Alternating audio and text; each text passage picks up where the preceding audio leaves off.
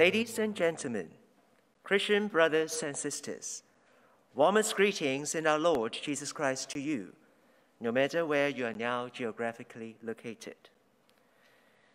Welcome to join us at our China Graduate School of Theology, Josephine So Culture and Ethics Lecture Week.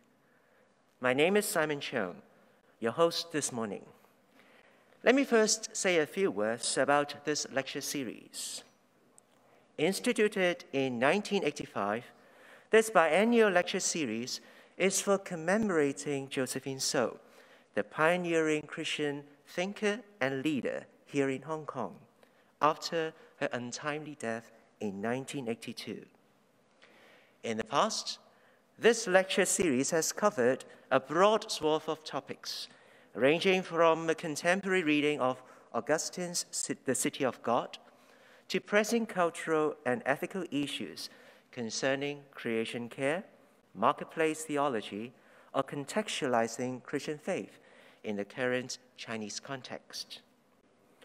This year, our lecture series is set to take a look, and I may add, a scrutinizing and critical look into the American white evangelicalism and the crisis it faces today.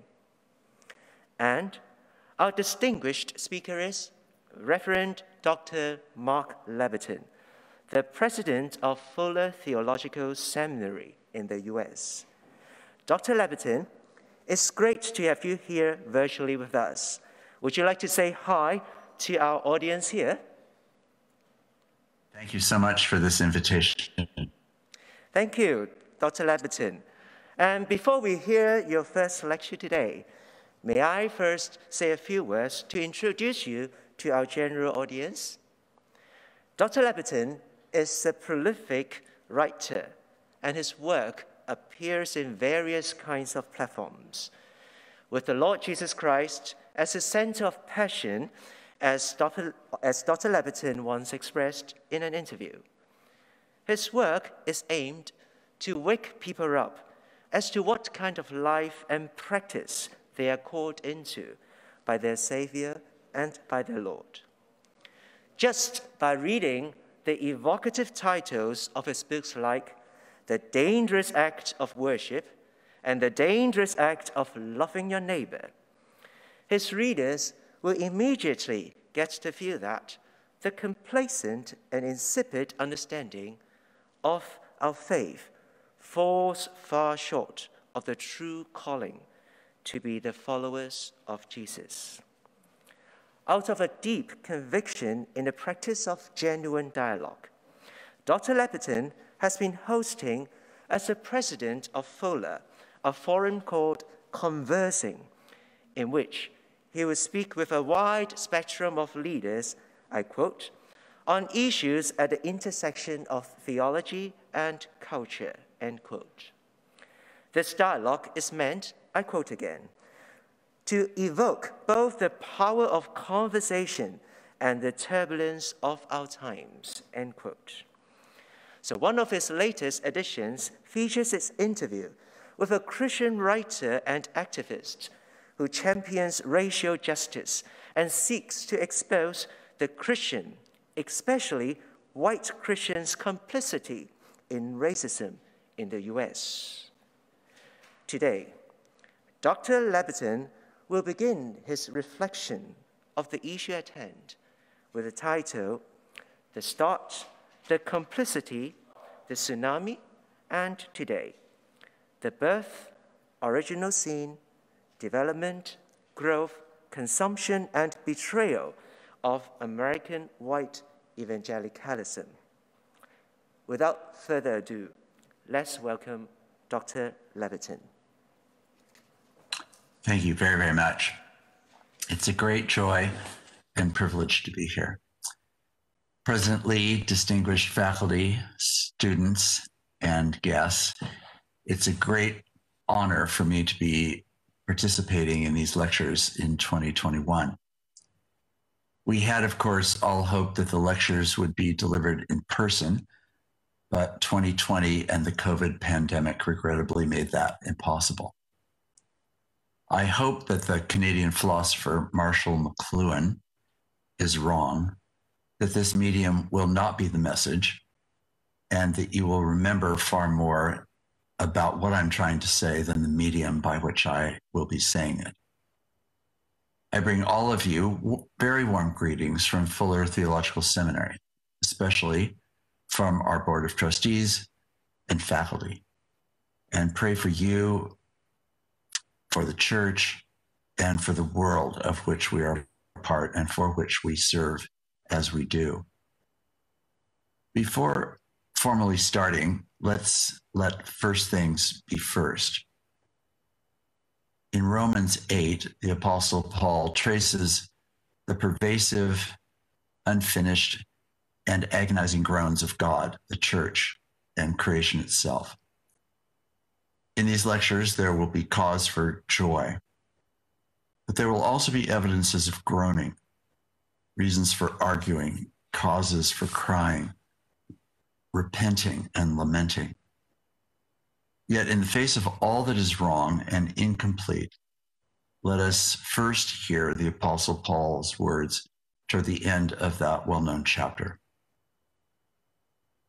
He writes, What then are we to say to these things? If God is for us, who can be against us?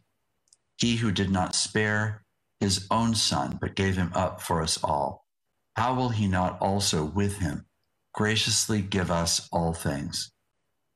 In all these things, we are more than conquerors through him who loved us.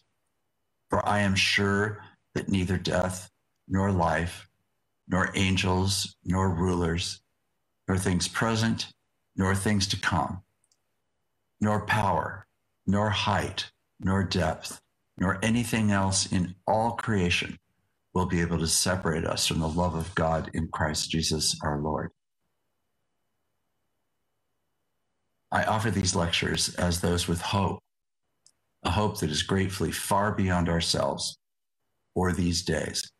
In the name of the Father, and the Son, and the Holy Spirit. Amen. Shall we pray together? Oh God, how thankful we are for the privilege and gift of gathering in this way.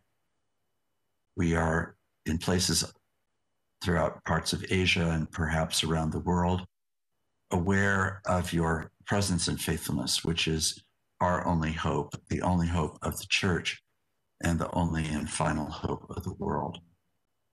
May our days together this week be ones that you will bless, that our conversation and my reflections will combine in useful ways, that our understanding of your will and the future to which you call us will be clearer and that our faithfulness will grow. For we ask it to your glory in the name of Jesus. Amen. To speak about the crisis of American white evangelicalism is to speak about a crisis within just part of the body of Christ and its mission in the world.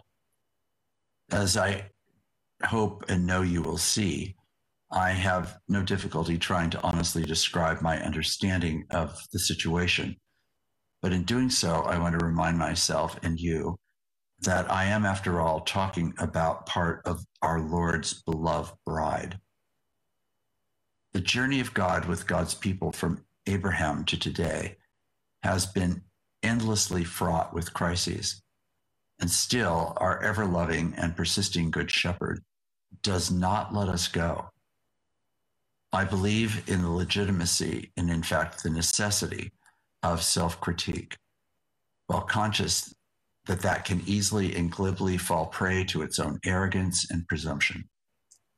So I want genuinely to repent even in advance and commit to you that I will try to be both candid and loving, honest and fair. The topic is large enough and complex enough to necessarily state that I'm not addressing all dimensions of evangelicalism, of course and certainly not addressing the related but very different realities of global evangelicalism. Nor would I pretend to adequately trace, therefore, the impact and importance of American white evangelicalism on the China Graduate School of Theology or, or the Chinese church. Instead, I will offer you my thoughts about American white evangelicalism and ask during our question and answer sessions for your partnership as brothers and sisters in Christ, with whom the scriptures call us to both rejoice with those who rejoice and weep with those who weep. Your reflections, critiques, and perhaps even weeping are truly valuable to me, and I look forward to hearing your voices and perspectives as well. We are in one communion in Christ. President Lee encouraged me to deliver lectures in a way that would include my own personal experience and not only to offer them through the lens of a merely academic set of categories or ideas. I was grateful for this and pleased since it allows me to do in public what we all know to be true in private, namely that almost all scholarship is also narrative or narratival. That is, our commitments and interests are inevitably oriented by and reflective of our own stories. A few examples. I point to Dr. Francis Collins, the director in the United States of the National Institutes of Health in Washington, D.C., and the leader of the Human Genome Project, which worked out the first complete sequencing of human DNA, forever changing the way human biological science would proceed and affecting the lives of people everywhere. It was he who said that the underlying conviction of God's creative and recreative love and salvation in Jesus Christ is the daily rock on which he seeks to do the very best science and public health that he can provide. Dr. Collins can distinguish science from faith, but his commitment to science and to the evangel are together part and parcel of one life and one project. Dr. Martin Luther King, the great American civil rights leader, was not incidentally Black. It was his Blackness that informed his experience and his theology, and also motivated his rhetoric and his analysis of the past and present. His personal story made him more capable, not less, of perceiving reality clearly in his study of American racial history. His embeddedness in his story and in the larger Black narrative in the United States, including his demonstrations in some of the great marches and movements of the 60s, gave him clearer vision, not less. In a multiracial nation, race is never a neutral factor. Any claim of neutrality about race in America is a warning sign that misunderstanding is already at hand. Jesus was not incidentally a first century Jewish man. The very character of his divine revelation and of the love and healing, teaching and sacrifice, death and resurrection are simultaneously objective and subjective realities for him and for us. This is what we affirm about the incarnation, the universal particularity of God. Postmodernism has succeeded in driving us to face the inescapable particularity of life. In the case of Christian faith, the particular, however, is the lens by which we can see, know, and encounter the God of the universe. This is what we hold together.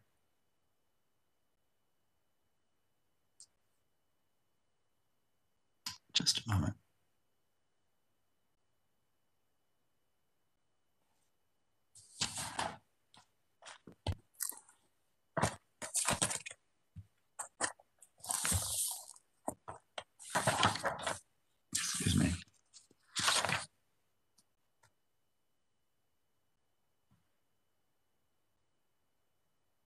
all of this is to say that when President Lee invited me to speak personally on the subject of American white evangelicalism, he was allowing me to express in public what otherwise is privately and inescapably present.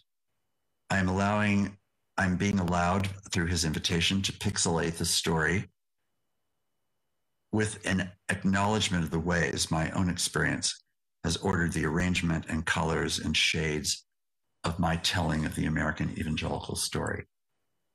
On a personal level, I come to you to this topic uh, first and foremost simply as a brother in Christ, seeking as you do to hear and respond to what the Holy Spirit may want to say to us in these sessions together. The primary context out of which I speak is what we hold in common our life in Christ. This defining context of God's loving redemption holds any and all details about me, my gifts and weaknesses, my sins and sorrows, my hopes and longings, my social location, by birth, and my new social location as part of God's one new humanity. The same, of course, is true for you. We find our life's principal location together in this one new communion, made possible and active as we are held in the love of the Father, Son, and Spirit. In this common life, we also bring our distinct similarities and differences. I am a tall, white, educated American, born and raised on the West Coast of the United States, and I am 67 years old. I've been married for nearly 37 years, and my wife and I have two adult sons.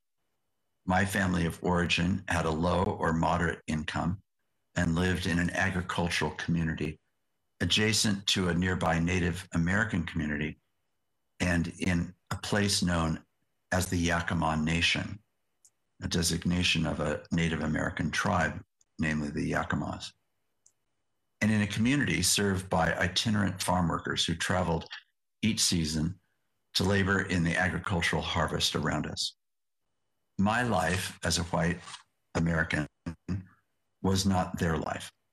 We lived in proximate, parallel, but utterly different worlds. I grew up in a tight knit family in which my father saw religion and religious devotion as one of the most dangerous influences in the world one that he wanted his two sons to avoid, if at all possible. So my Christian journey began as I started college, where I became a Christian through reading the Gospels. I simply had an intellectual and social curiosity about the Bible and felt that since I was on the road to becoming, I hoped, an educated person, I should read the Bible. And I began with the Gospel of Matthew. My father had committed to do all he could to keep his two sons from religion, and especially from religious devotion. His argument from history and experience was that religious people, particularly Christian people in his assessment, by the influence of their faith, take great things, the universe, the mystery of being human, and turn them into something that's actually very small. My father illustrated this through the history of science and Christianity, but also through social and political history, as well as moral philosophy and practice. To my great shock, what I discovered in the New Testament was first that Jesus shared this same concern as my father. Many of his expressions address that very concern. And yet, Jesus' antidote to small making is what he announced and displayed to be the kingdom of God. The reality that cracks the whole universe wide open. This was the gift that I was being offered through the New Testament, the gift that shocked me and ultimately has come to change my whole life. My life as a disciple to this day has been constantly shaped by the dialogue between my father's anxiety about Christian faith, which I believe was accurate and fair, and how it has been constructively shaped now by the dialogue between that anxiety and the comprehensive and personal character of God's loving reign in Jesus Christ by the Holy Spirit through one new humanity that we call the church for the sake of the whole created order.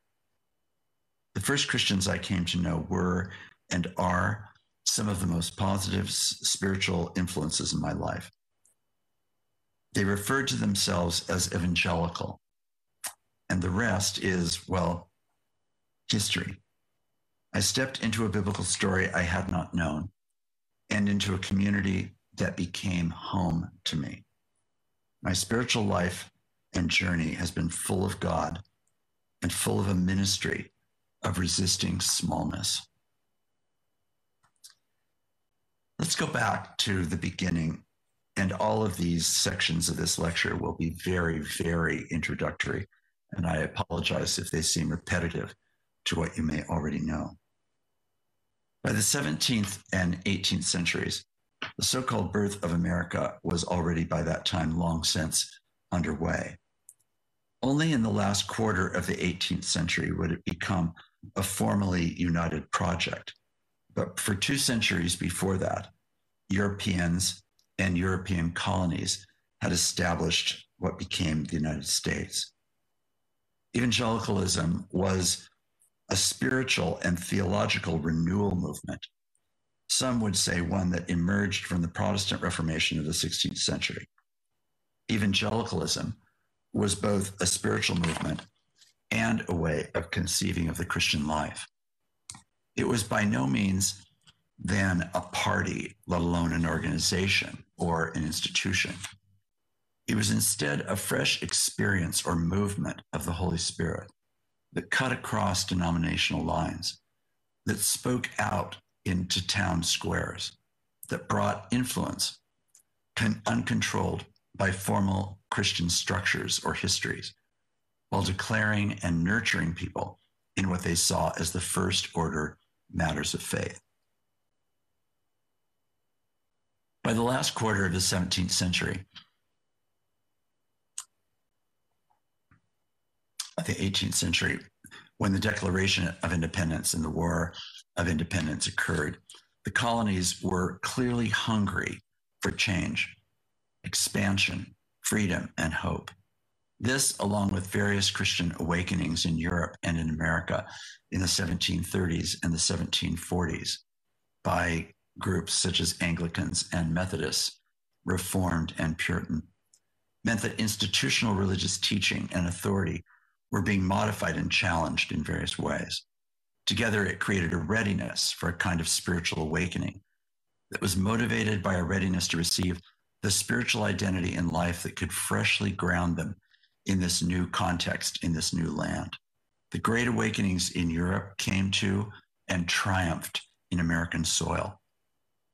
In retrospect, a British historian, David Bebbington, in his defining work in 1989, entitled Evangelicalism in Modern Britain, a history of the 1730s to the 1980s, set forth that evangelicalism was centered on a quadrilateral set of traits that it was Bible centered, that it was cross centered, that it was conversion expecting, and that it was activist oriented.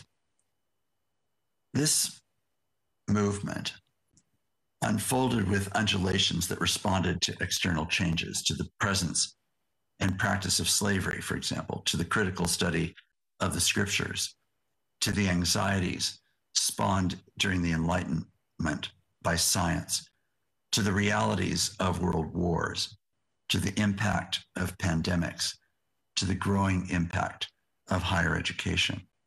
It claimed a spiritual, theological, and experiential legitimacy more than an intellectual, denominational, or formal identity. It was a movement more than it was an institution or an organization. And therefore, it was adaptable to the East Coast, but it was highly flexible enough as the westward expansion in the United States occurred. In the 1920s, the fundamentalist modernist controversy drew and debated lines that were the fruit of this long history that had already be, been developed over that period of time. By the middle of the 20th century, when Fuller Theological Seminary and many other evangelical organizations and institutions were founded, evangelicalism had become a word that could serve as a pathway between two extremes. In the case of Fuller Theological Seminary, it was a way between fundamentalism and a wooden understanding of the Bible and its interpretation, and modernism, namely, potentially at least an, an adaptation, if not an abandonment of orthodoxy at times for the sake of being, quote, modern. Evangelicalism, as Fuller saw it, was an embrace of Christian orthodoxy that was open to more critical study of the scriptures and more open to engagement with realities around us in context and in culture than was typically true of fundamentalists or whole, wholeheartedly true of modernists.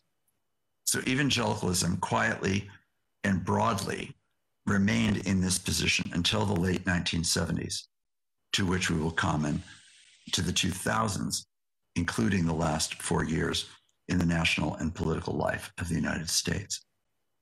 Please note again several things the lack of an institutional or organizational center, the lack of a defining or, or controlling role or set of voices for what was, in fact, a diffuse and multi, multiply defined and growing movement.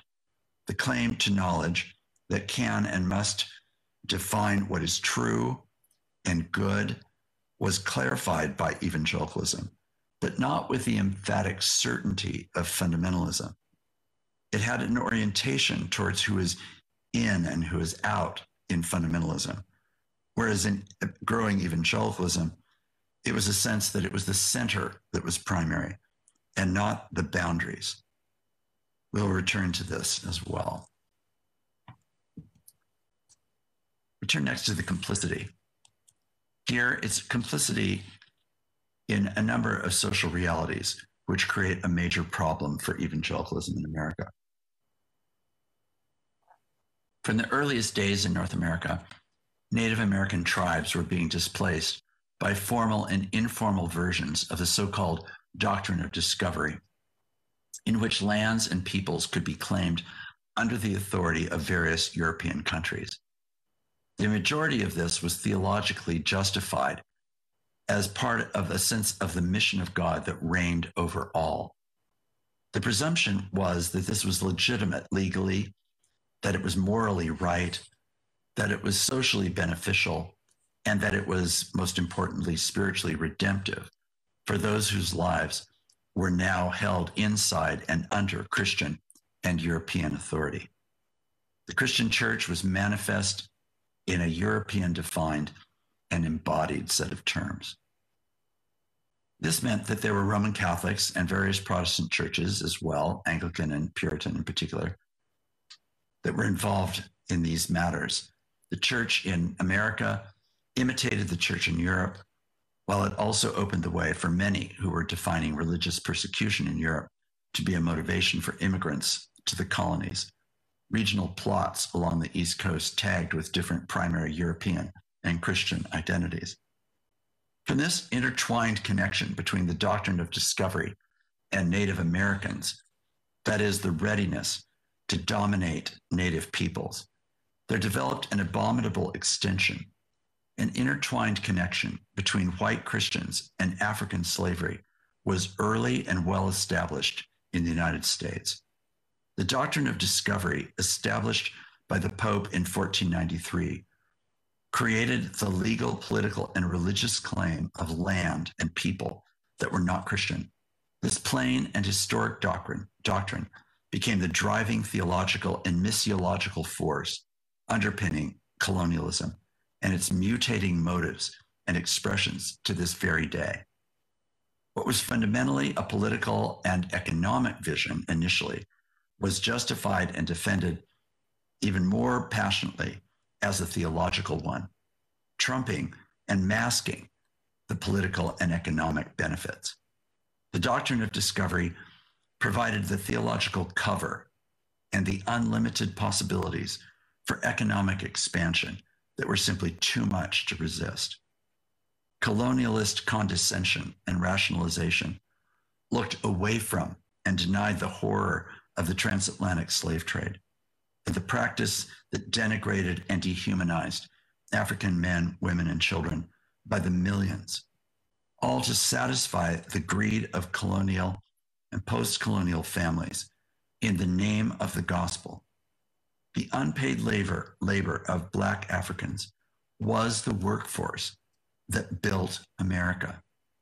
Christians saw the expansion of agricultural and manufacturing capacity, as it was neutrally called, as the blessing of God.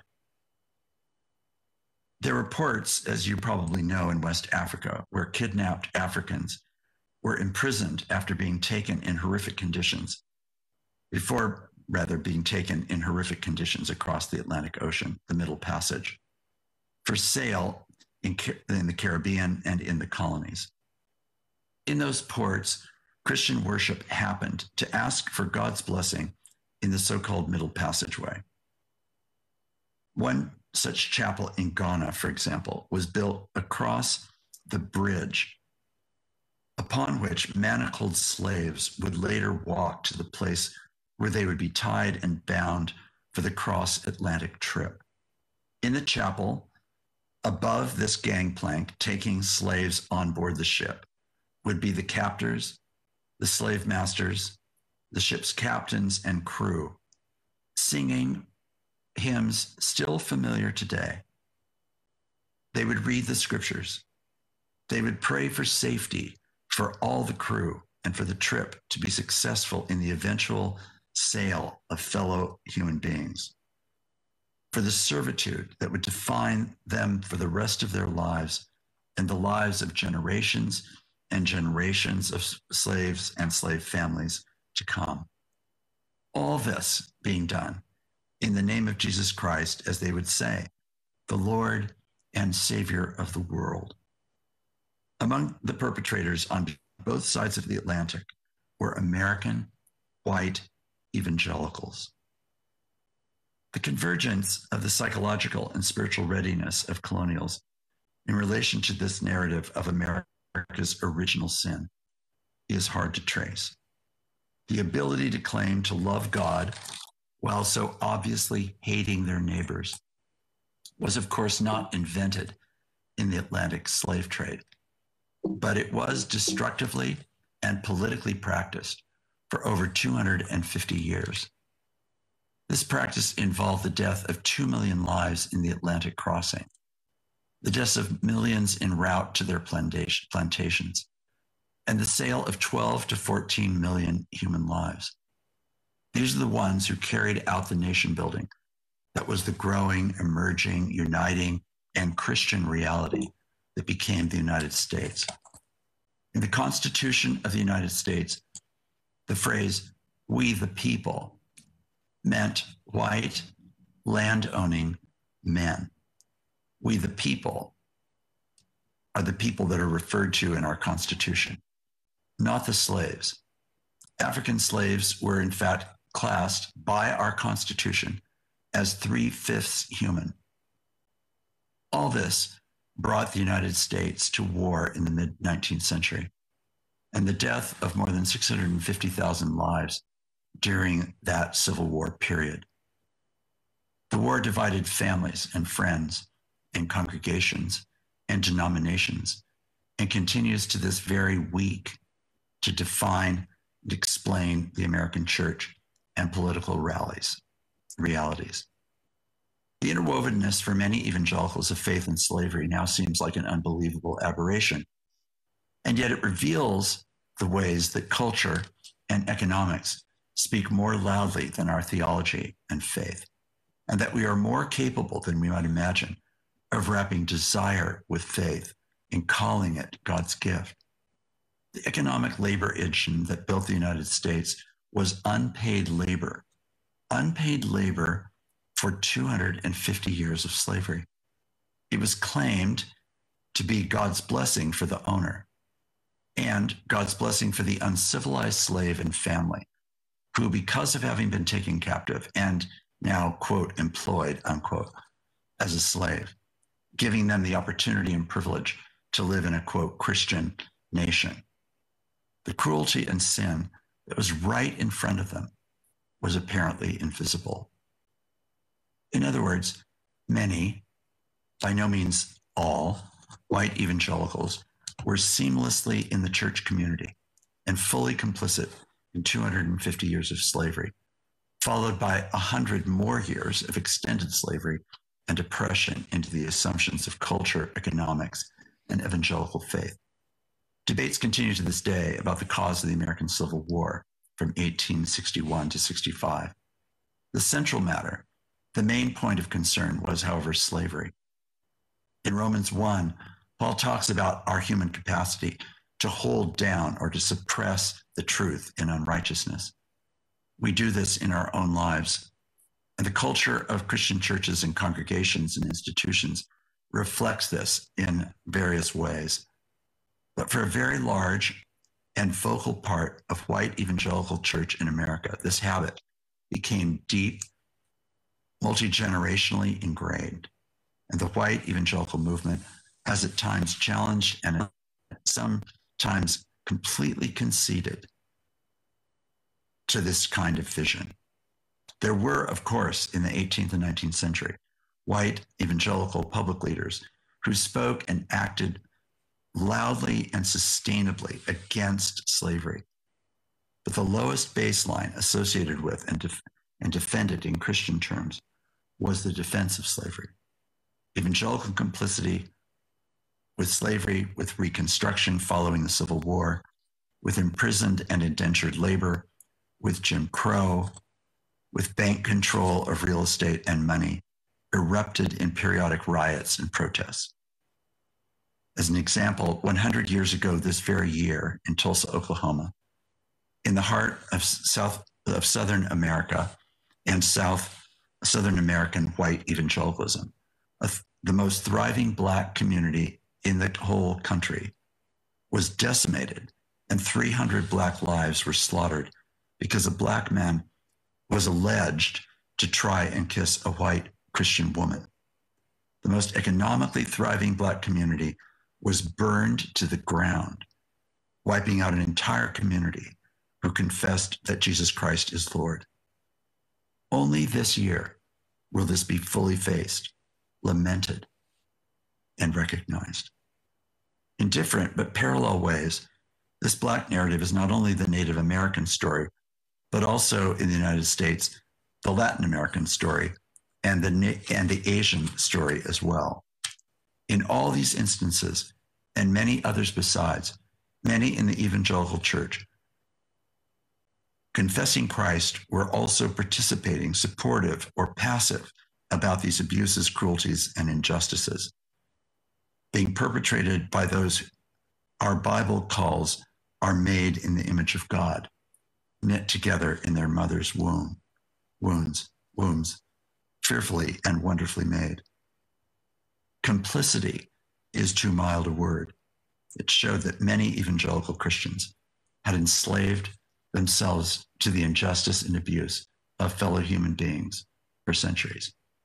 People ask, where was the church in Nazi Germany? The answer is the same place that many white evangelical Christians in North America have been during the past 400 years, right here, right in the midst of mainstream culture. This needs to be kept in mind, I might add as a footnote, in understanding the events of the United States in the last week. We move next to the tsunami the civil rights movement in America was primarily led by the Black church in America. It has evangelical thought, theology and doctrine, but did not choose, for the most part, to identify as evangelical because they were not white, and because the white evangelical narrative excluded Black and Brown people. The narrative the Black church knew was the God who knew how to set his people free. And that narrative, led by exceptional Black Christian leaders, and pastors was the narrative to which their civil rights movement was committed. Enormous and positive changes occurred. But in symbol and in reality, the murder of the Reverend Dr. Martin Luther King Jr. slowed and diverted the narrative, along with the sacrifice of many others as well. For evangelicals, King was too liberal and only very gradually, as the Black Christian critique of the white story of America became domesticated enough to accept Dr. King into some white Christian evangelical narratives, but only some and only relatively recently.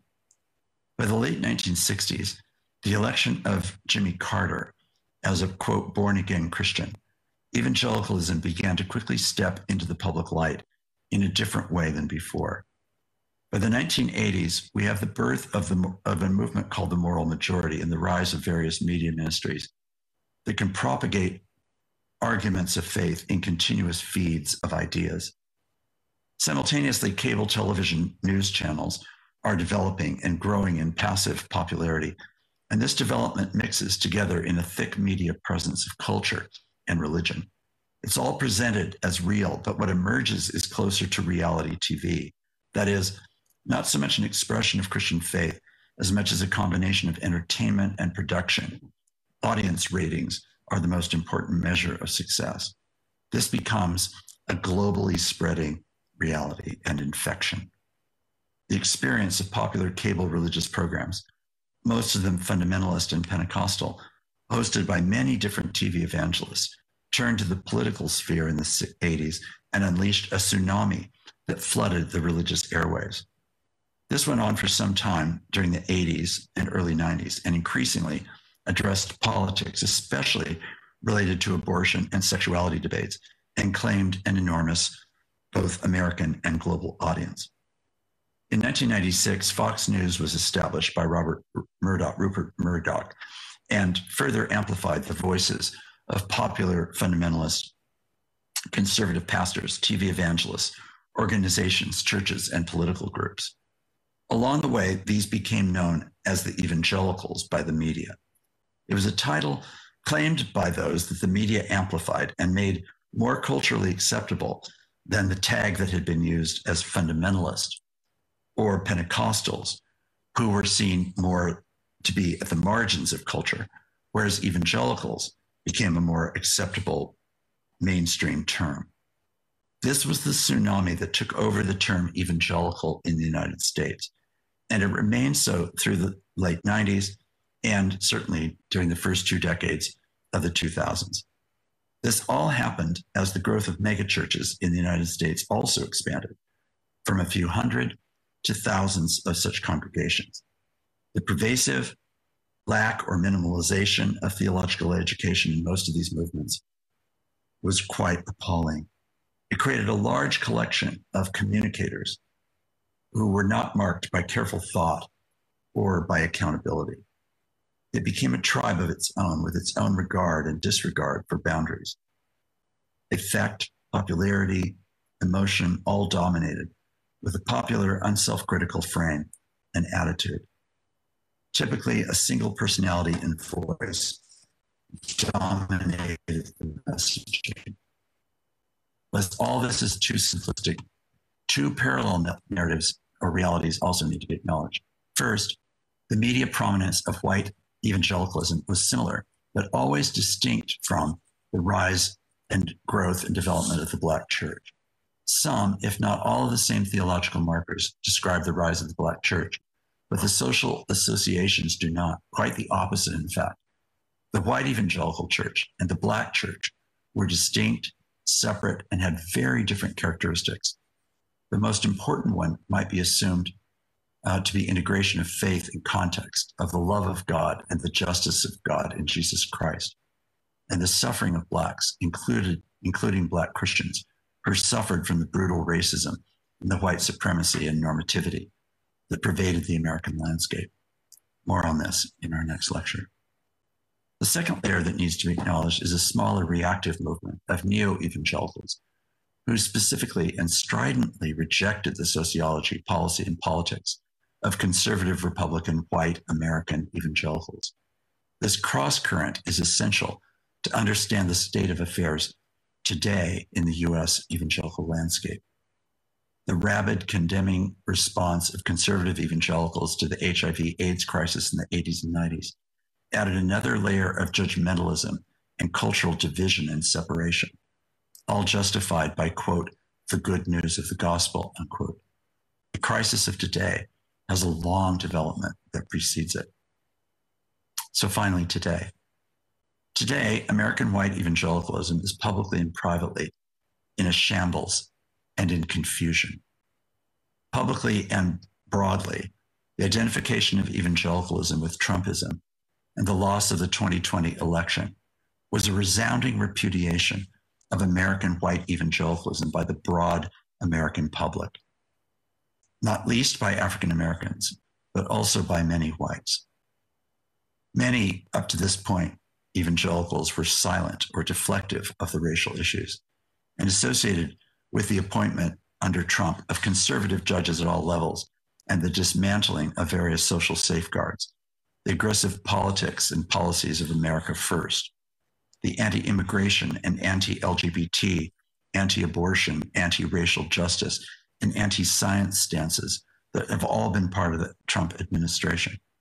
And then the post election unwillingness since November to acknowledge Biden's defeat of Trump.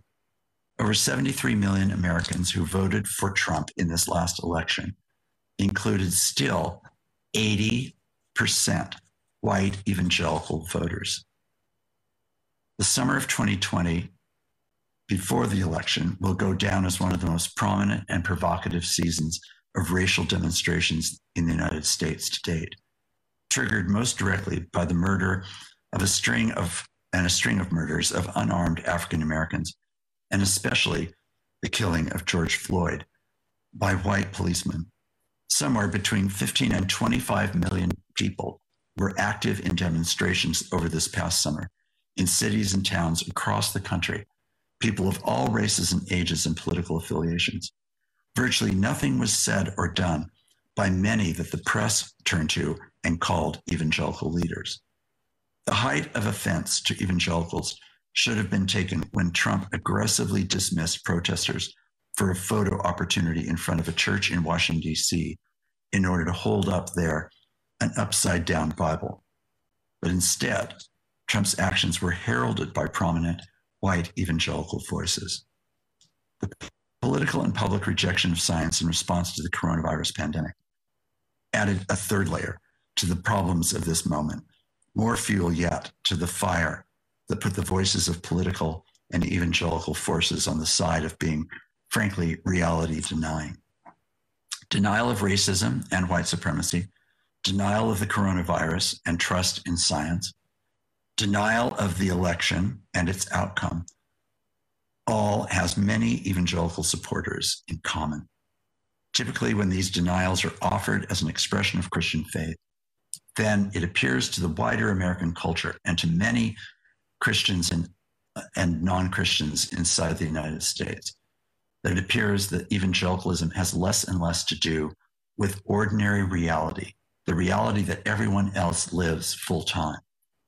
The tradition that has elevated the possibilities of spiritual and theological knowing in Jesus Christ appears to have abandoned the possibility of knowledge. This historic theological and cultural stew is the crisis of American white evangelicalism.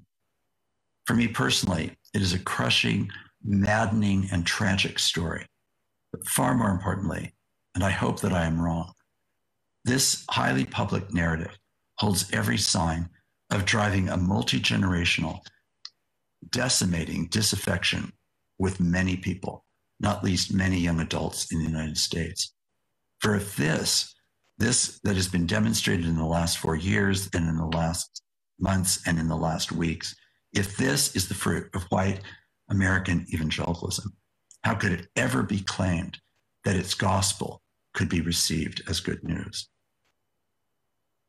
So, in light of all of that, what is the hope?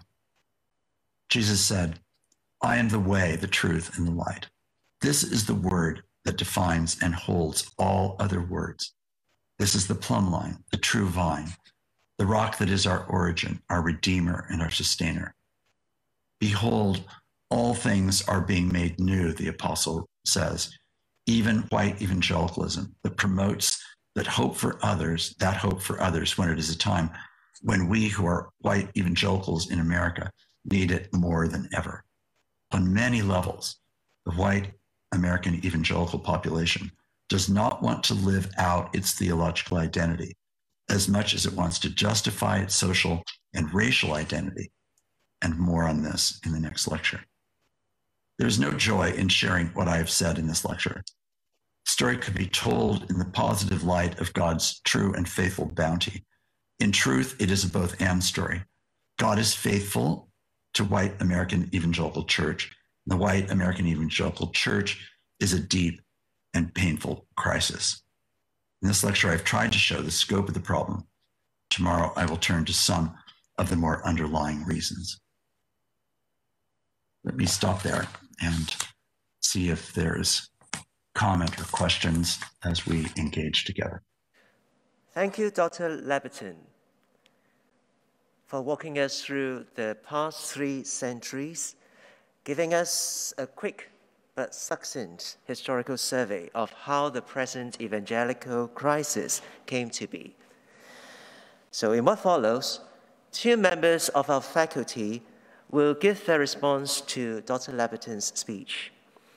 Before introducing them, I'd like to remind the audience that a question and answer session will immediately follow the responses. All the questions can be posted on our website in the live streaming page. And you may scroll down the web page. After the live streaming in Mandarin, there is a Q&A session, and you are most welcome and strongly encouraged to input your questions there after inputting your name. Your questions or comments can be either in Chinese or English. Now, our two responses, our two response speakers today, they are Dr. Chan Wing-Yan, our visiting professor in practical studies, and Reverend Dr. Song Jun, our Philip Teng Associate Professor in Theological Studies.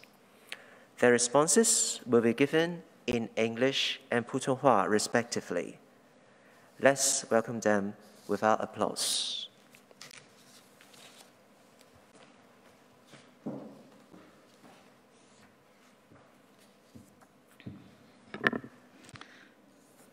Thank you, Dr. Labberton, for your wonderful lecture, and I feel so honored to give my personal response here. I was drawn to the Fuller School of Theology long before I entered the CGST. I think most of the Hong Kong churches know Fuller not only as a seminary and a training ground for counselors and theologians, but also as the school for training intercultural workers and teachers in mission. The two CGST mission faculty members prior to me both got their DMITs degrees from Fuller School of World Mission, which has now changed her name to the Fuller School of Intercultural Studies. To me, Fuller's intercultural studies excel on issues like gospel and culture, intercultural communication, cultural anthropology, and so on and so forth. And we have all benefited from the easy to grasp concepts like 1040 window, unreached people groups, people movement in church growth, etc., developed by the Fuller faculty. We are also on the receiving end from a lot of American missionaries coming to this part of the world. Personally, I had great friends among the American Southern Baptist missionaries when my family was in Sri Lanka three decades ago. I had very mixed feeling experience with them who worked closely with me in that country. We were great friends, so much so that we had asked an elderly couple to be the godparents of our infant son. But at the same time, we avoided too close a connection because of the way they carry themselves. Coming in with obvious financial power and human resources, locals commented that they lived like kings. Another difficulty between us was our differences in seeing the meaning of the gospel in a world war-torn land. To our American colleagues, their job was to get the message of the gospel across without ever touching on the problems of inequity and injustice that were rampant in the country. A lot of their mission theories and conceptual framework were generated from social sciences, which were excellent tools for reaching people outside the church, But unfortunately, such techniques did not touch on the socio-economic political aspects of the gospel. And the good news of God's mercy and justice to a broken world has been missed out. What is the gospel to a world plagued by systemic oppression against the minority and the disadvantaged, especially when privileged middle class Christians were being implicated as part of the unjust process? After reading Dr. Labberton's lecture script, I could suddenly solve the puzzle I have regarding the focal areas of American missiology. Now I understand why the packaged Kairos mission course did not mention the special needs of the poor and the marginalized, and why in another classic package called Perspectives, out of 169 articles, only six, that is 3.5%, directly talk about the issues of poverty and social ills. Now I understand why there's no mentioning of liberation, of ethnic equality, and of suffering and persecution, because the majority of authors belong to a majority of white evangelicals that have actually turned a blind eye on these issues on their own doorsteps.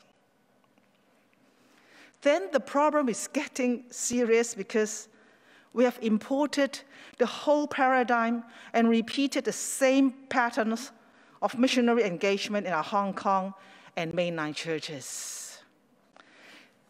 These days, we talk a lot about the Silk Road initiatives that have enabled Chinese missionaries to venture far beyond the country border, going to countries that badly need Chinese input in their businesses. But in all these Asian and African countries, do we have to ask if our political supremacy and economic advantage reflect a God that cares for sins generated from power imbalance? How much are we implicated in some of the irregular Chinese trading methods and exploitation of people and the land? The way we carry our presence speaks volumes about the gospel we preach. The contemporary Chinese mission movements like Back to Jerusalem, the Homecoming Chinese Gathering, or Mission China 2030 have gathered momentum in recent years to mobilize Chinese Christians to serve the global church, which is very good indeed. However, despite all their good intentions, they all carry certain air of conquest and entitlement, painting the Chinese church as the country used by God at the end to finish the task to preach the gospel to the ends of the earth.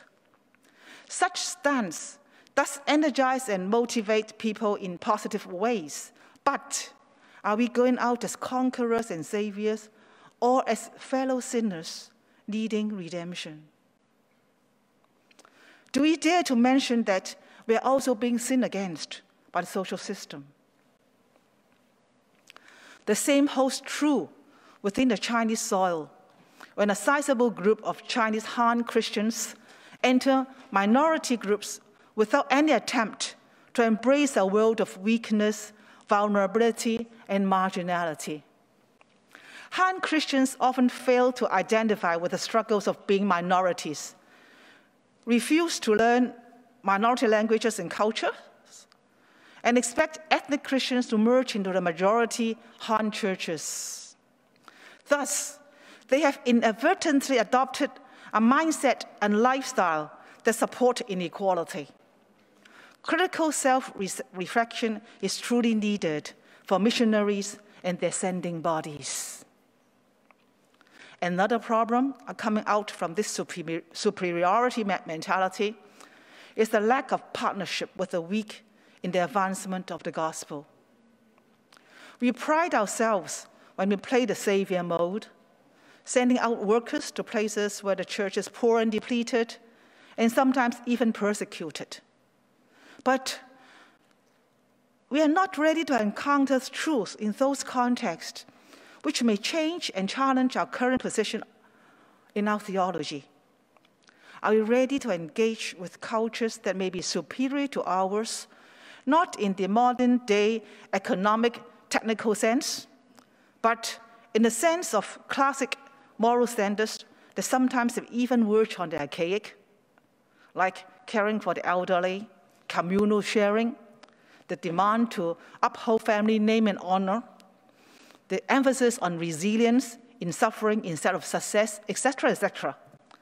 Are we repeating the failures of American white evangelicalism?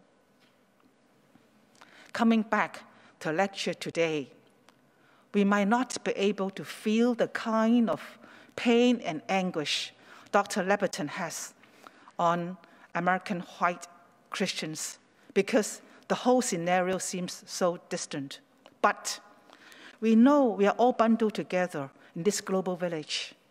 And it's time for us to confront the whole array of misrepresentation of the gospel and the darker side of human nature being dressed under the cloak of evangelicalism. I pray that together we might be able to find a way out of this mire. Thank you.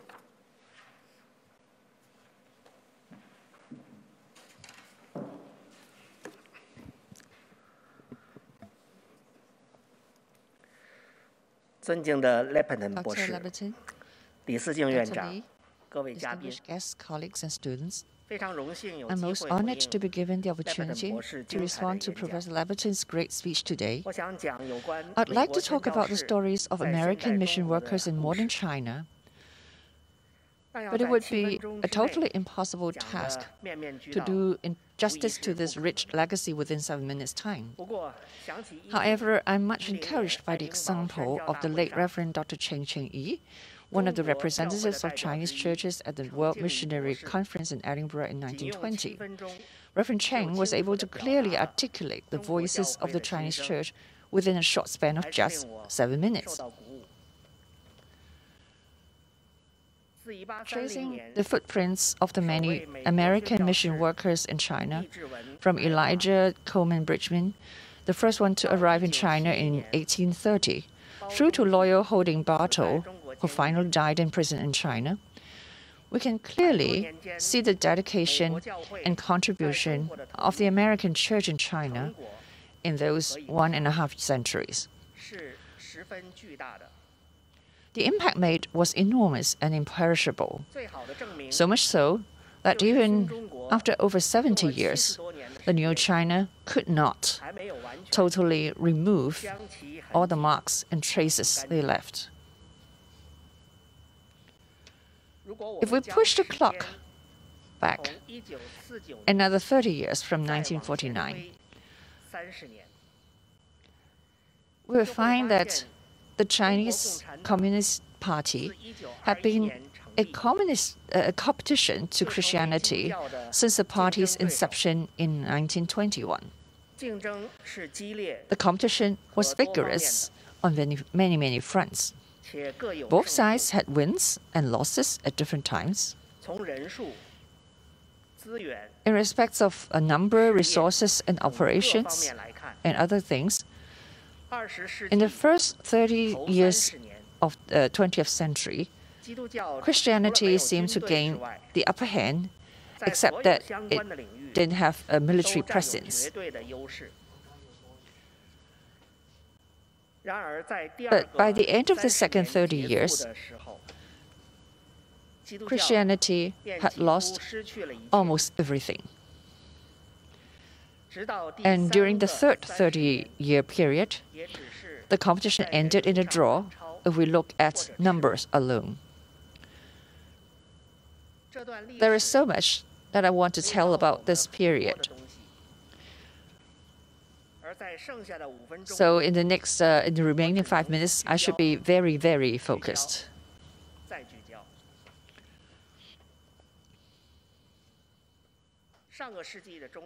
In mid-20th century, the China Committee of the Division of Foreign Missions of the National Council of Churches of Christ in the USA they conducted a study on the 150 odd American mission workers from 22 sending organizations who withdrew from mainland China. The report entitled Lessons to be Learned from the Experiences of Christian Missions in China was published in 1951. It represented the common reflections of that group of American missionaries in China. Now, one of the issues raised in the report caught my special attention. Um, whilst almost all missionary respondents agreed that services in the urban and rural areas, common education, improvements in agriculture, and so on, were all needed to meet the needs of the people of China. But 86% of the respondents pointed out that the church had done very little in helping workers and farmers. And 31% agreed that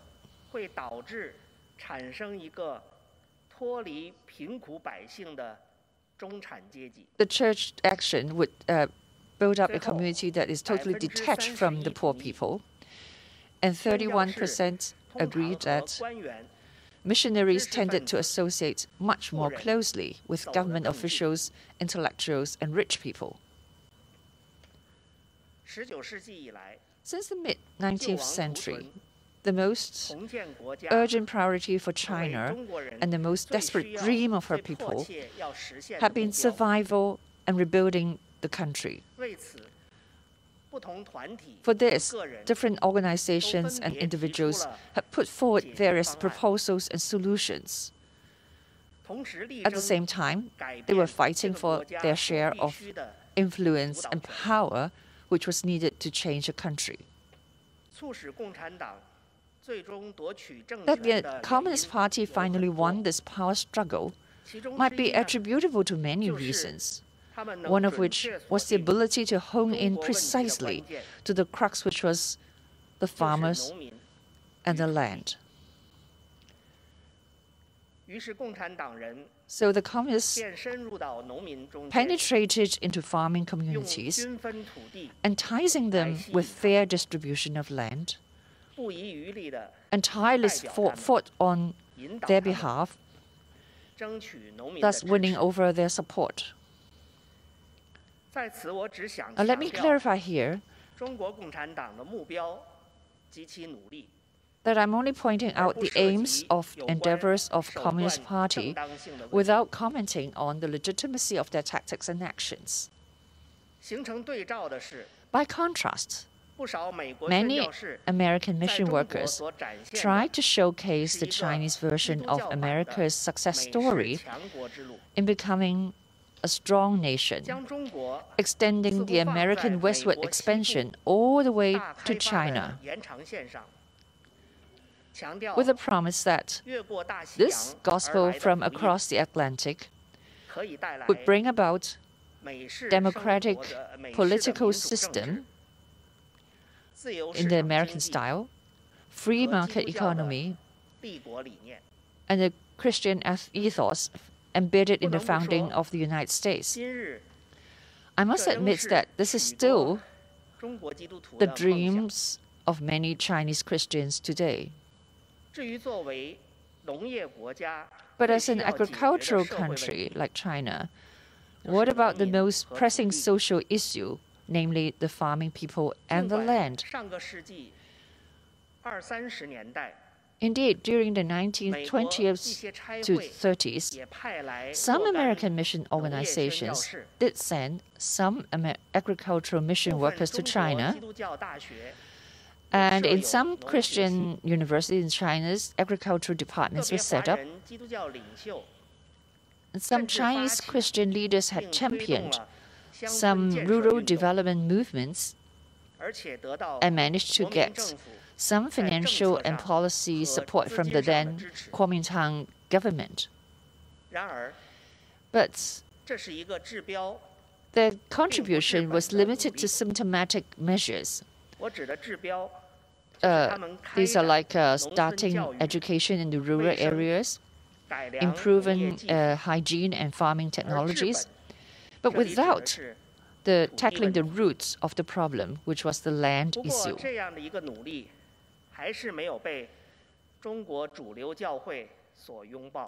But these efforts were not embraced by mainland, mainline Chinese churches.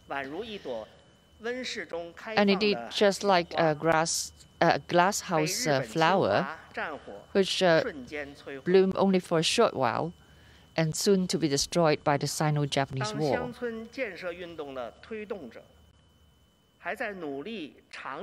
Just as advocates for rural development were trying hard to persuade the mainline Chinese churches to change their focus, some mission workers in the tertiary education sector cried out in alarm that the communists had stolen from Christian thoughts. The communists had already put into practice the very concept of fighting for social justice for grassroots people. Pastors at that time also found that they were losing their Chinese, the young people to the communist movements. In the summer of 1933, special meetings were held among mission workers to discuss how Christianity could be as influential among young people as communism. The issue that I wish to bring up today is not whether Christianity could win in this competition, but rather whether the church is following the path of life after Christ and his cross. Then Jesus said to his disciples, Whoever wants to be my disciple must dis- deny themselves and take up their cross and follow me. The young official in the Gospels had great wealth. So the meaning of the cross points directly at his wealth, his status, and challenging the social order on which he, ha- he was established.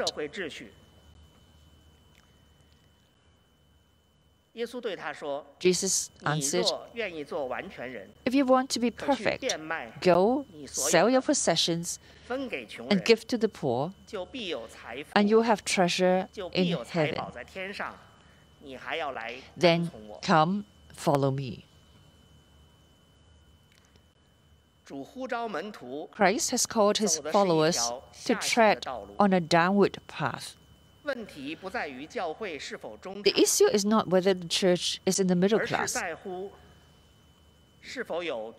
but rather whether she is living out a different life, separate from the world trends, and in accordance with Christ's commands. We can list four or more characteristics of evangelicalism, but each one may have the peril of becoming just a deceiving packaging. The crux is whether we are determined to internalize it as our inner value and to be recognized as such through our earnest practice. Thank you.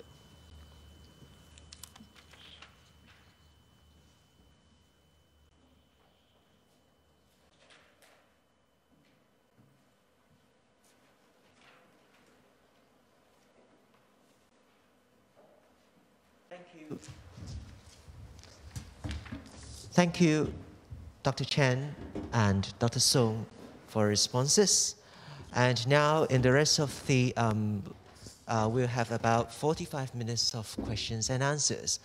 And in fact, um, there have been several questions being sent in. And um, Dr. Labberton, um, can we start with um, a question perhaps most directly relate, related to your um, presentation? Um, so um, I think the first question um, is what factors made evangelical Christians so blind to be unable to live out the truth of gospel? What can be done to change? What suggestions you have for Chinese, church, Chinese churches in America so which is tends to so blindly follow the white churches in many or in all ways? Thank you very much for that good question. Uh, let me start simply by also saying thank you to the two respondents. I appreciated very much their comments, and I hope I'll have a chance to interact uh, with them at some stage. The question is penetrating, and I think maybe one way of summarizing it is that we are all aware that the gospel is far more radical than the church that names that gospel as usually ever wanting to be. What Jesus did and what he said and how he taught and what he called us to is just much more difficult and uncomfortable than we are usually willing to actually accept or even acknowledge. I think Christian history has shown that there is a great tendency, a common tendency, to accommodate the gospel to something that we find more acceptable than to live in the radical way that Jesus exemplified and taught. So, in talking about American white evangelicalism. I'm talking about one way that the church throughout history has simply accommodated the good news to the life that we want to go ahead and live apart from the gospel. And we want to use the gospel as a framework for various purposes for eternal life, for moral clarity, for social relationships, for hope, for love, for forgiveness. But the radical call to take up our cross and follow Christ has never been a popular part of the life of the church. And throughout church history, the number of people, as Jesus said, that are willing to do that are few. So let me begin first with saying that. So we're talking about the broadness of the church in its unwillingness to actually be radical followers of Jesus. And in many ways, the white evangelical church in America becomes a case study in what, for different reasons, could be said, perhaps, as the two respondents have indicated, in some ways of the Chinese church, but it certainly could be true of of countries all around uh, the world, each in their own particular context and culture.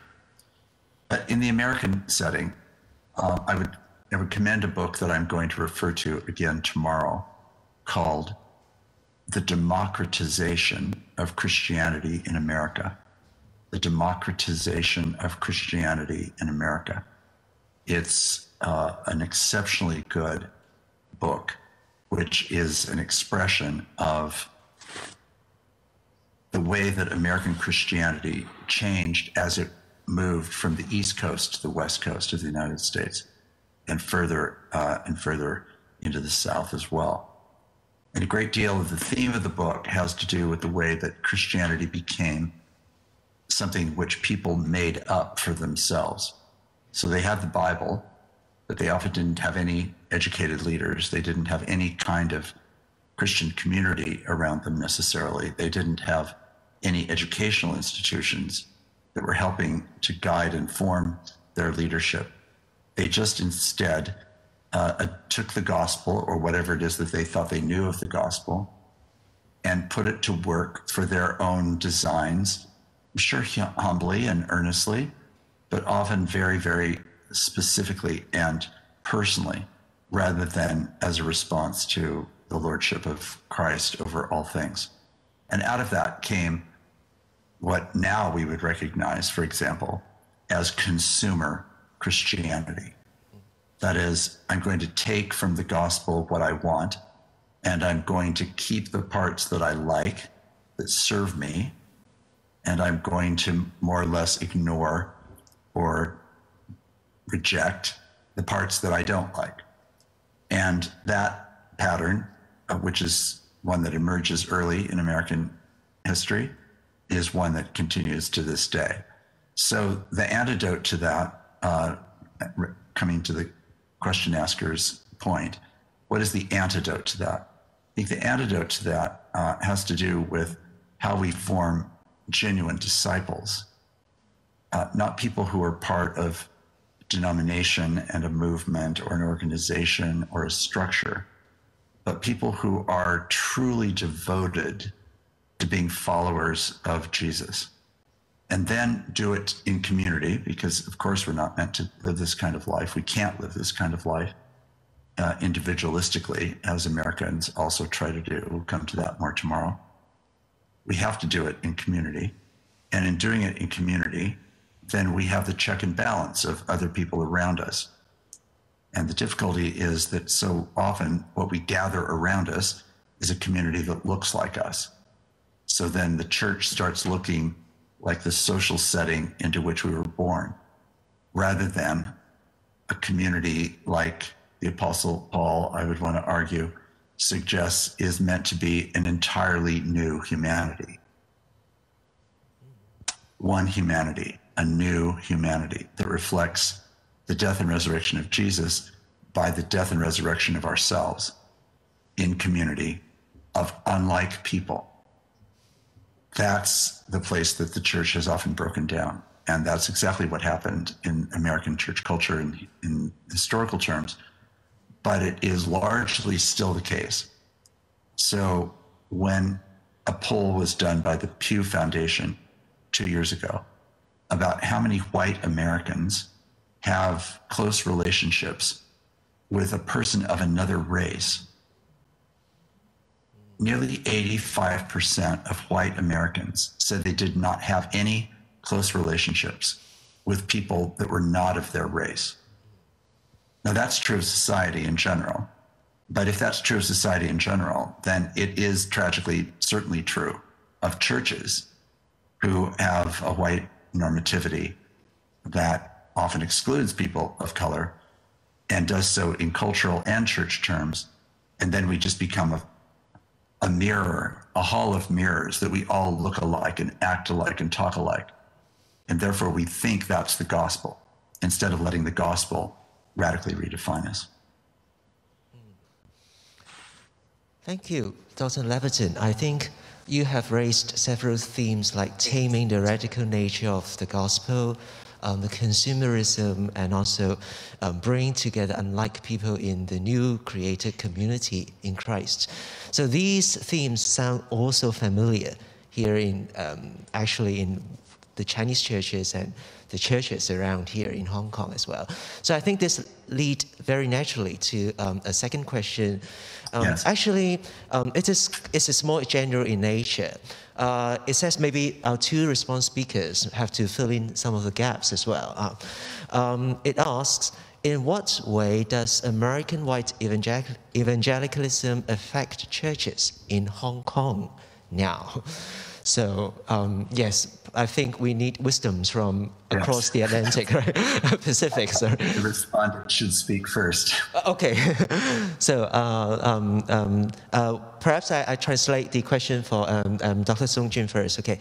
嗯呃，蒋元所说的美国白人福音派的信仰对于现在香港的教会有多大影响？Uh, maybe we may start with um, a born Chinese, uh, Hong Konger, sorry. well, I'm, I, I noticed that there are quite a few faculty members in our midst on the floor, so I'm expecting some of your response as well, okay? we need your input. and yeah, um, because of my location, I mean, I, I, I feel more and more distant from the Hong Kong current scene, to be sure, yeah. But um, I'm just thinking that, um, just following up on Dr. Labberton's remark, I think we need to uh, be aware of our inclination or our, uh, this kind of um, tendency to group together with people who are like, who are like with us, okay? So I mean, this is something really natural because you feel so comfortable. We are, we will stay in our comfort zone.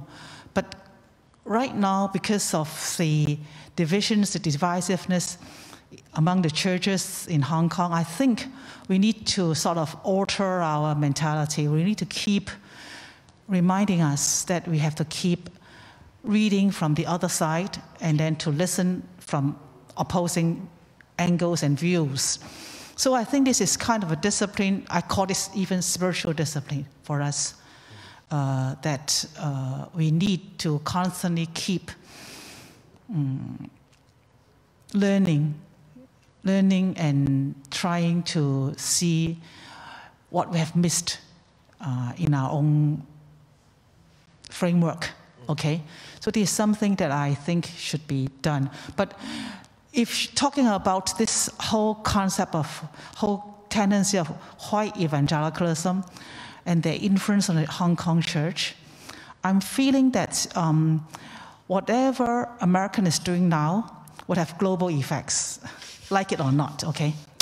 So we have to acknowledge that because of all this online uh, information and all because of all the, the most of the theological material we study imported from the, from the West, and because of the uh, majority of written material from, from, from the States, I mean, we are really affected uh, by the whole concept of, the whole concept of um, uh, theology that would underplay the, the um, emphasis or the look on the weak and the marginalized. This is what I'm talking in, in, the, in my response. Because of this whole idea of success that you can do it, uh, freedom and all this idea that is very positive thinking and it's really good for us.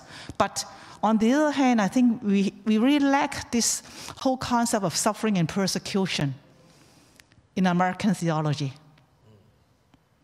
and, and we import them. And then we, we, we, we tend to um, talk about, say, when we talk about suffering, we talk about personal suffering as such, instead of social suffering. We talk about um, this whole concept of uh, suffering because of illness, of age, but we know that at in, in, in, in the end, actually, most of suffering actually comes from a social setting. But because Hong Kong churches are in general also very middle class, and so we can hide in our small niche and then we can feel comfortable.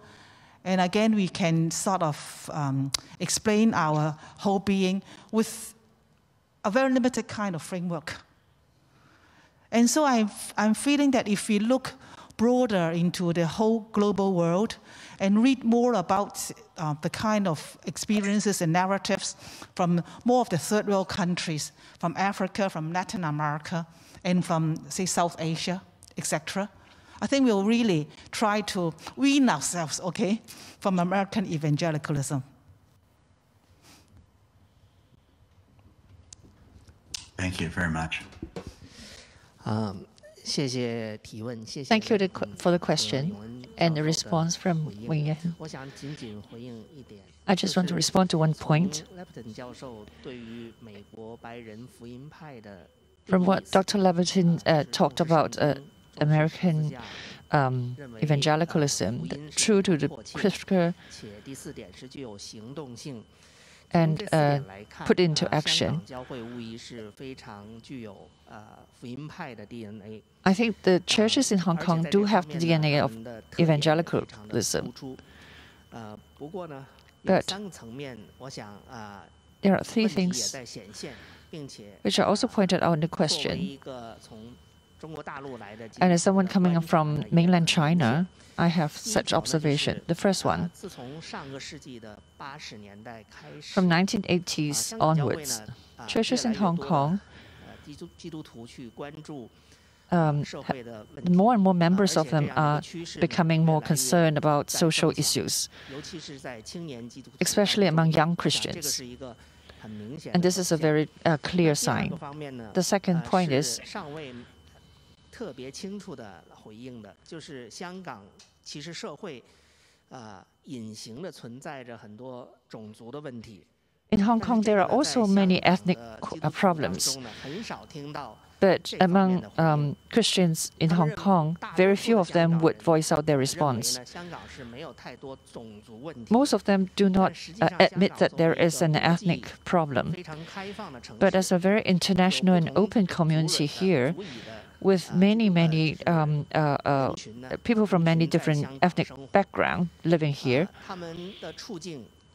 their conditions and their problems, their livelihood, is not something that is a, con a, concern of Church of Hong Kong. And the third point is many uh, churches in Hong Kong are middle class, um, neglecting concern about the grassroots people. Well, admittedly, there are many organizations, um, Christian NGOs, who are um, helping the uh, uh, underprivileged. But they ha also have characteristics of the middle class church. Thank you. Dr. Labberton, any further comments after hearing the two? Uh... Augustine was convinced that sin is disordered love, and every culture has an order of loves that it prioritizes. And in American culture, um, loves that tend to get prioritized are loves like the love of personal happiness, the love of pleasure, the love of success, which can be monetary, but it can be other things as well. Um, the love of power, the love of beauty, these are all things that are part of our loves. And we live in a world of disordered loves where we're meant to live and sustain ourselves first and foremost out of the love of God and in response showing our love to God as our first love. But of course, the nature of the human story and the nature of the American white evangelical story is the story of us attaching our lives to other loves and then trying to make peace with the way that they do and don't fit the call of a disciple. And part of what we're called to is to reorder our loves. And I think this is where Christian worship reveals both uh, our sin and the places that American culture has influenced many places around the world, and the ways that uh, that we are meant to be redeemed. So ideally, we could say public worship is meant to be an experience of reordering love, to be regrounded again in our love for God and our love for our neighbors and our love for ourselves. And within the ordering of loving our neighbors, it doesn't mean the neighbors that are like us or who like us but as Jesus says in the Sermon on the Mount, it even can include those who are our enemies. So to live into that kind of reordered love means that our public worship has to feed those appetites, nurture that desire that we would be those kinds of people. But instead, the American worship that we've exported is often a worship of entertainment. It's about celebrity, it's about money, it's about beauty, it's about fame, et cetera, et cetera, and not, as Dr. Chan said so beautifully, it's not about the first loves of God, particularly for the poor and for the neediest. So, so we are not cultivated to love what God most loves. And instead, we're, we're recultivated in the church to love what we already love and then to just go on loving it even more rather than actually reflecting the love of God for the world. So I fear that we've exported that and it is its own musical and uh, worship entertainment industry that has often been exported and and tragically that forms people to love the wrong things. Thank you for your comment. So your comment has encouraged me to um, study more closely your two books the dangerous act of worship and the dangerous act of loving your neighbor. I think I, I, will take out more answers from um, your two works. Well, actually, bring that to, um, I think your mentioning of um, loving your neighbor, actually, um, it has quite some impact um, on uh, our, our, present um, Hong Kong uh, church churches as well. Yeah. Um, yeah. So there are two questions, a bit related, but actually there are some details there. So maybe it can help um, Dr. Labberton um, to help um, giving uh, um, your, your wisdom, okay, about uh, what we may do, uh, how we may react um, in the cer certain situation. One question is from a pastor, and he says, uh, Dr. Labberton, your views on complicity is something we can relate to greatly in Hong Kong. Given the recent circumstances as experienced by Hong Kong, most churches are very divided into those who feel we should speak, up, speak out against present happenings against authority, and those who do not wish to at all. As a pastor, I can say that we struggle greatly with the balancing act of wishing to speak, uh, wishing to speak against that which we feel is evil, and of not wishing to offend those members of the church who are strong supporters of authority. But you seem to present the view that we are either complicit and condone evil acts like slavery, or we speak out against it, which then leads to war, and that's highly frowned upon in the Chinese community, which is all about harmony. So how should we juggle this balancing act, speaking or not speaking, and not be complicit? So that is um, the very particular question. And in yes. a more, more general nature is about how to communicate effectively and in a loving way to those who hold opposite opinions from you. So, um, so these are, I think, right. two very related questions. And can we hear your wisdom on that? Yes, I'll offer what I have. Whether you consider it wisdom, I'll leave you to decide. Uh, let me say first that what you've just described by that example is precisely what has been going on in the American white evangelical mm. church, where you end up having some members of a church uh, believe that, for example, that America and its government is not in any way an expression of God's will or desire. And in the same congregation, you have people who look at what's going on and say this at last is the best and most supportive government for Christians that the United States has ever had. So, how do they share in the same congregational life? So, this problem that we're all describing manifests under different issues, perhaps, but the dynamic is really the same. So, when I think about, first of all, how Jesus responds to this dilemma, he moves toward the stranger, toward the other, and also actually toward the so-called enemy. Um, these are such dramatic examples, but but one of them, for example, would be at the end of the Sermon on the Mount, when Jesus says that we build our house on rock or on sand. He's clearly saying that we build our house on rock by actually doing the truth, not by just affirming it or confessing the truth. We we live the truth. That's how we build our house on rock. And what's interesting is that right after that, he encounters uh, a person with epilepsy. Um, sorry, not with yes, with with epilepsy. Um, no, sorry, excuse me, with leprosy. excuse me, and um, and in that moment is invited to t- to heal the person, and Jesus moves toward this person that was considered unclean, touches them, and heals them. And then, if that's not enough of a shock, then the very next part of this is that a Roman centurion comes toward Jesus and and says that a servant of his is in great need. Could Jesus come and heal him? And Jesus says he's happily willing to do so. And the and the man says, No, no, you don't need to come and do so, uh, because you just say the word and it will be done. And then he pauses, though everyone around and said, Did you just hear what this man said? I have not heard, these are the critical words, I've not heard faithfulness like this in all of Israel. There are some people outside the kingdom of God who will be in and some who you presume to be in who will be on the outside.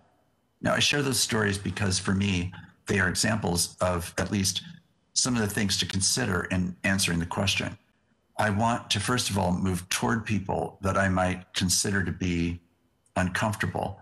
They might not be, quote, unclean, but they're not like me or they are not easy for me to be with or they are a problem, in quotes, in some way or another. And Jesus gives an example in this case and in so many other cases, as we know, about what it means to move toward people who are, are difficult, marginalized, awkward, needy, potentially unclean. I think there's a lot of tendency in contemporary culture around the world to label people clean and unclean, to be uh, mindful that some should be included and others don't deserve to be included. What's amazing about these texts in the early chap- early part of chapter eight of Matthew's Gospel is that Jesus moves toward uh, the man with leprosy, touches him, calls him a, a name of attachment, heals him, and does this completely counter to the pressure of the moment, the social pressure. But then, more radically, when the centurion appears, the representative of dominating Roman authority, he receives the man's witness, hears it for what it is, acknowledges it and lifts it up, and then goes forward to actually heal the man's servant. Now, in both cases, I think we learn lessons about what it means to try to live together in a different way. In the first case, how do I learn to lean toward people that I might marginalize because of different opinions in churches over these very issues that you've just raised?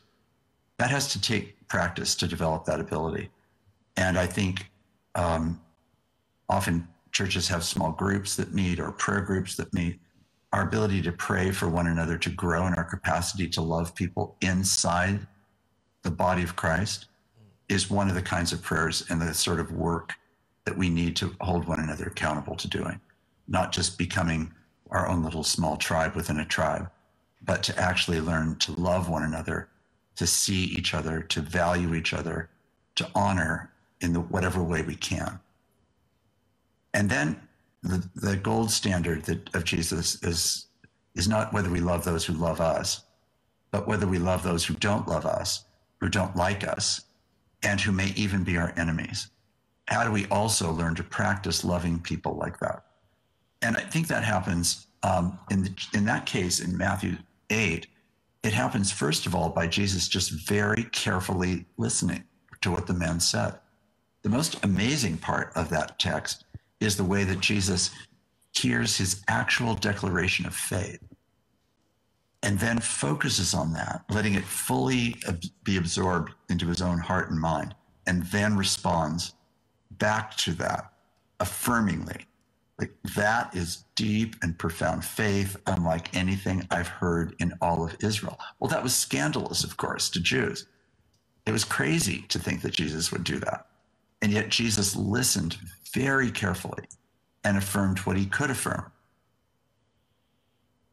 Now, I think often in divided churches like the ones that we're t- talking about tonight, we have to learn to really listen much more carefully.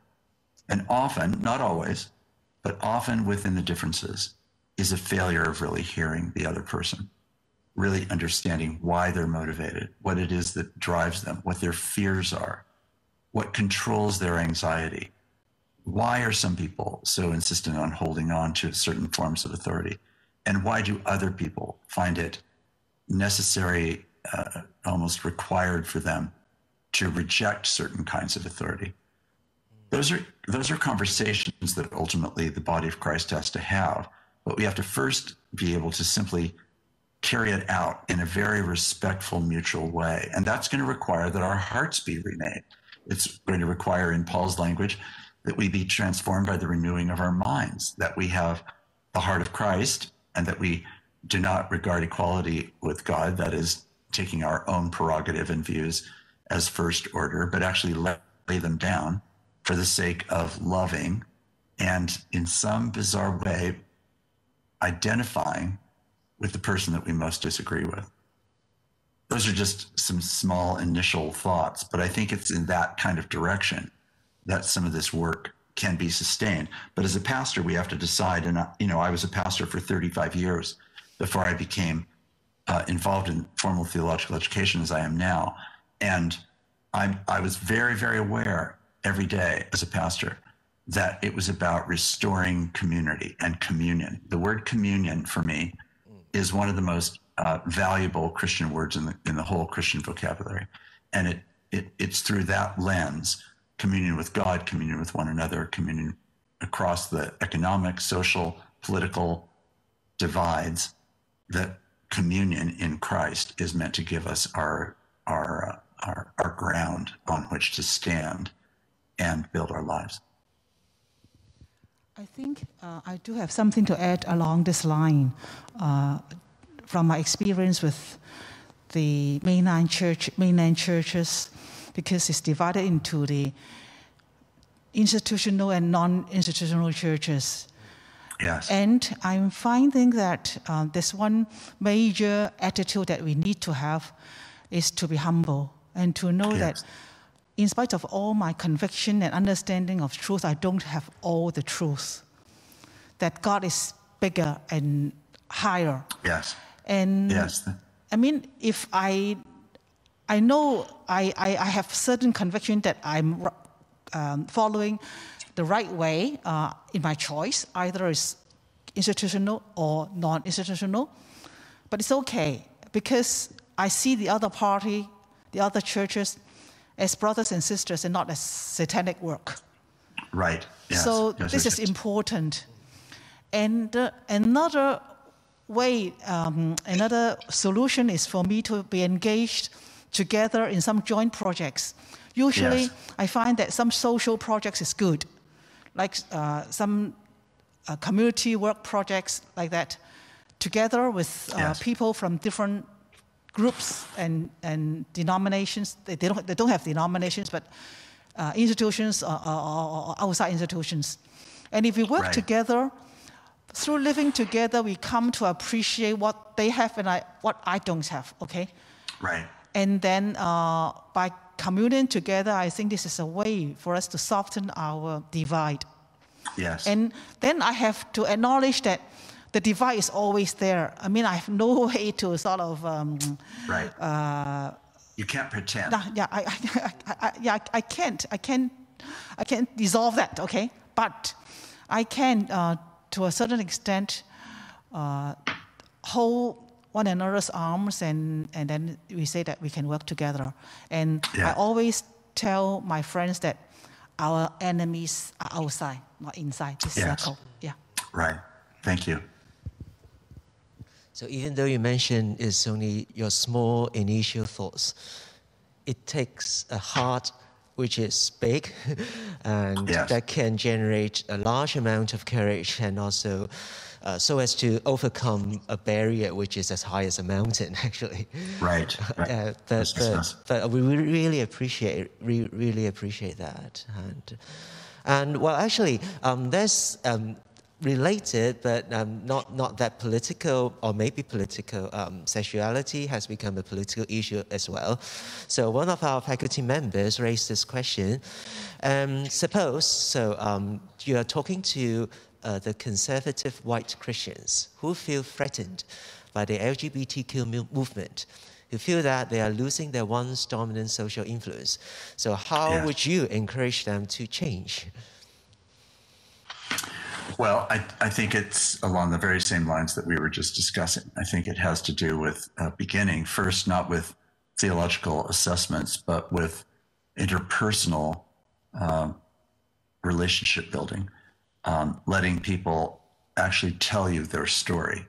Often I find in settings like that, this is less and less true, by the way, but it has been true that people didn't believe that they knew anyone who was LGBTQIA uh, they they didn't have any idea where those people were, but they were not in their life. Well, it turns out, uh, as more and more people have been willing to explain and, and declare who they are and how they uh, approach the world, they are discovering that their children, their grandchildren, their neighbors, their friends, their colleagues uh, may either be LGBTQ or they may be uh, related to people who are. And when that occurs, it's a it's a privilege to actually welcome the knowledge of who someone actually understands themselves to be. So even though I maintain myself uh, a traditional view of of uh, the, the, theological and moral understandings of human sexuality that have been classic in Christianity, I don't do so as a wall against LGBT people or as a battering ram to defeat them. I want to hear them. I want to know them. I want to love them. I want to invite them into communion with me and with other people. I want them to not be isolated. I want them to not be self loathing. I want them to feel as much welcome uh, as I can extend to them. And so I would encourage such a community, for example, to think carefully about who they really know and how they are going to love people. And I think every pastor has to work out in their own particular setting um, how they're going to help people do this kind of self formational work. But it really has to begin by the same things we've just talked about laying down power, laying down certainty, laying down self righteousness, not righteousness, but self righteousness, laying down uh, a presumption of a theological exam at the very beginning or a moral exam at the very beginning of every relationship, which is not the way that any of us, in fact, actually live, nor would we want to live that way. So we want to know one another. We want to love one another. And there may be differences, of course, there are differences in how we see the world and relate to one another. But I want to start with, um, as, as Dr. Chan said, I want to start with an attitude of humility and of, of deference. I want to listen very, very carefully. I want to hear their story. I want to understand and empathize with the way that their story has unfolded. Now, I believe that all of our stories are held by a larger story that's God's story. So eventually, in some way, verbal and nonverbal both, I want to help people who are LGBTQ to, if they don't already, understand how to hold their story in light of the greater story of God. Um, that's a longer and more theological question, but on the pastoral level, I think it has to do with inviting people into honesty, into their own vulnerability, into their places of pain and shame, and say, Can you imagine what it's like to live in a community in which those realities are reinforced by the church. People feel worse about themselves. People feel more marginalized about themselves by the way the church has related to LGBT people. And frequently, the church has been a failure in loving people who don't live up to what we believe are biblical uh, standards, perhaps. I'm deeply struck by your comment that it is a matter about um, loving and respecting your neighbors as um, creating the image of God. It's not about warring or battling for theological or ide- ideological correctness. So, this is a very important thing to remember, actually. And um, maybe another question, or perhaps that will be the one last question. Um, Dr. Labberton, you talked about the influence from the media in the 1990s. So could you comment on the impacts on the social media in white evangelicals? Yes, well, it's of course uh, a problem, as I would say it, at least all around the world, or at least in places where social media dominance uh, controls things, as social media does dominate things in the United States. So you have public media of various kinds, but then you have just the social media and the, all the networks and communication of messages, which can be used as battering rams. And this is why it has been such a big deal in the last uh, few days since Twitter mm. no longer allowed President Trump to be able to uh, post his fine, his declarations of various kinds, as you've probably uh, unpleasantly experienced or seen or heard about. And uh, he has a following on Twitter of something like 84 million people. So he would he would typically um, tweet, you know, usually several dozen messages over the course of a day to 84 million people. So let's just imagine he was the only person that was engaging in social media. It would be a dominant voice. But because of how it's picked up and distributed and spread throughout uh, network upon network upon network upon network, it just pervades our lives. And it is one of the major, uh, I would say, toxicities that now influences the life of the church, which uh, can't possibly compete um, with the, the overwhelming amount of social media presence and power that's influencing people's lives. We used to say it was television. It's less television, of course, now, and it's it's really the internet and it's really social media in particular, and that makes Christian discipleship that much harder. So, um, yeah, I, I think it's an example of the fact that the American church has come to be dominated more by social media voices than by the faithful word of God uh, preached on Sunday, mm. encouraged in the home, nurtured by individual discipleship, shared in small groups, right? These are things that can't compete against the ocean of social media. Mm-hmm. So I think it's a huge challenge and an example of the white evangelical church's willingness to just give that ground and to believe that all of that is is one thing and then the church and its its pleasant message is on another, and the two don't meet, and the radical Jesus uh, of transformation and redemption is lost. Mm.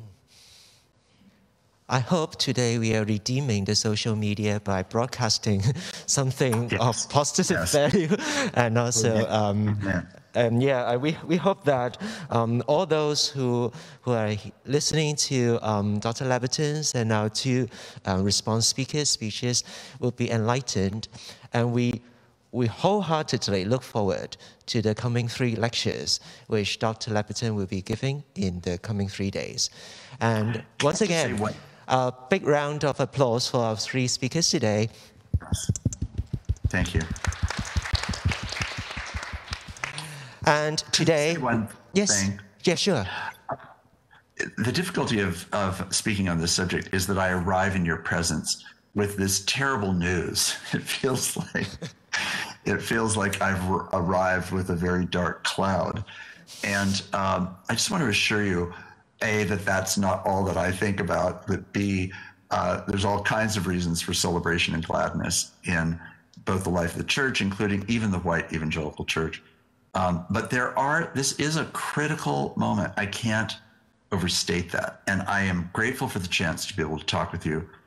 But I also want to encourage you, as I want to encourage myself, to always remember the greater story of, of God's grace and love and mercy for us, for the White Evangelical Church in America, for the church in Hong Kong and in China, uh, and and around the world. And so I I feel like I'm giving you a very strange impression um, by speaking so critically. But because it's such an unusual moment, I, I am also grateful to be able to speak this honestly, and I hope it can be heard in, in that way. So thank you again. Don't worry, Dr. Labberton um, you have brought us a dark cloud, but actually we are under a massive um, thunderstorm actually here in I Hong see. Kong as well. so, but I think taking an honest look at what the church and also the faith, our faith responses, um, actually you have given us a hope that the gleam of light of hope is coming, is on the way, is still always there. Thank you very much again, and thank you for joining us today. Okay, and uh, we'll see you, uh, many of you, tomorrow again. Okay. Bye bye.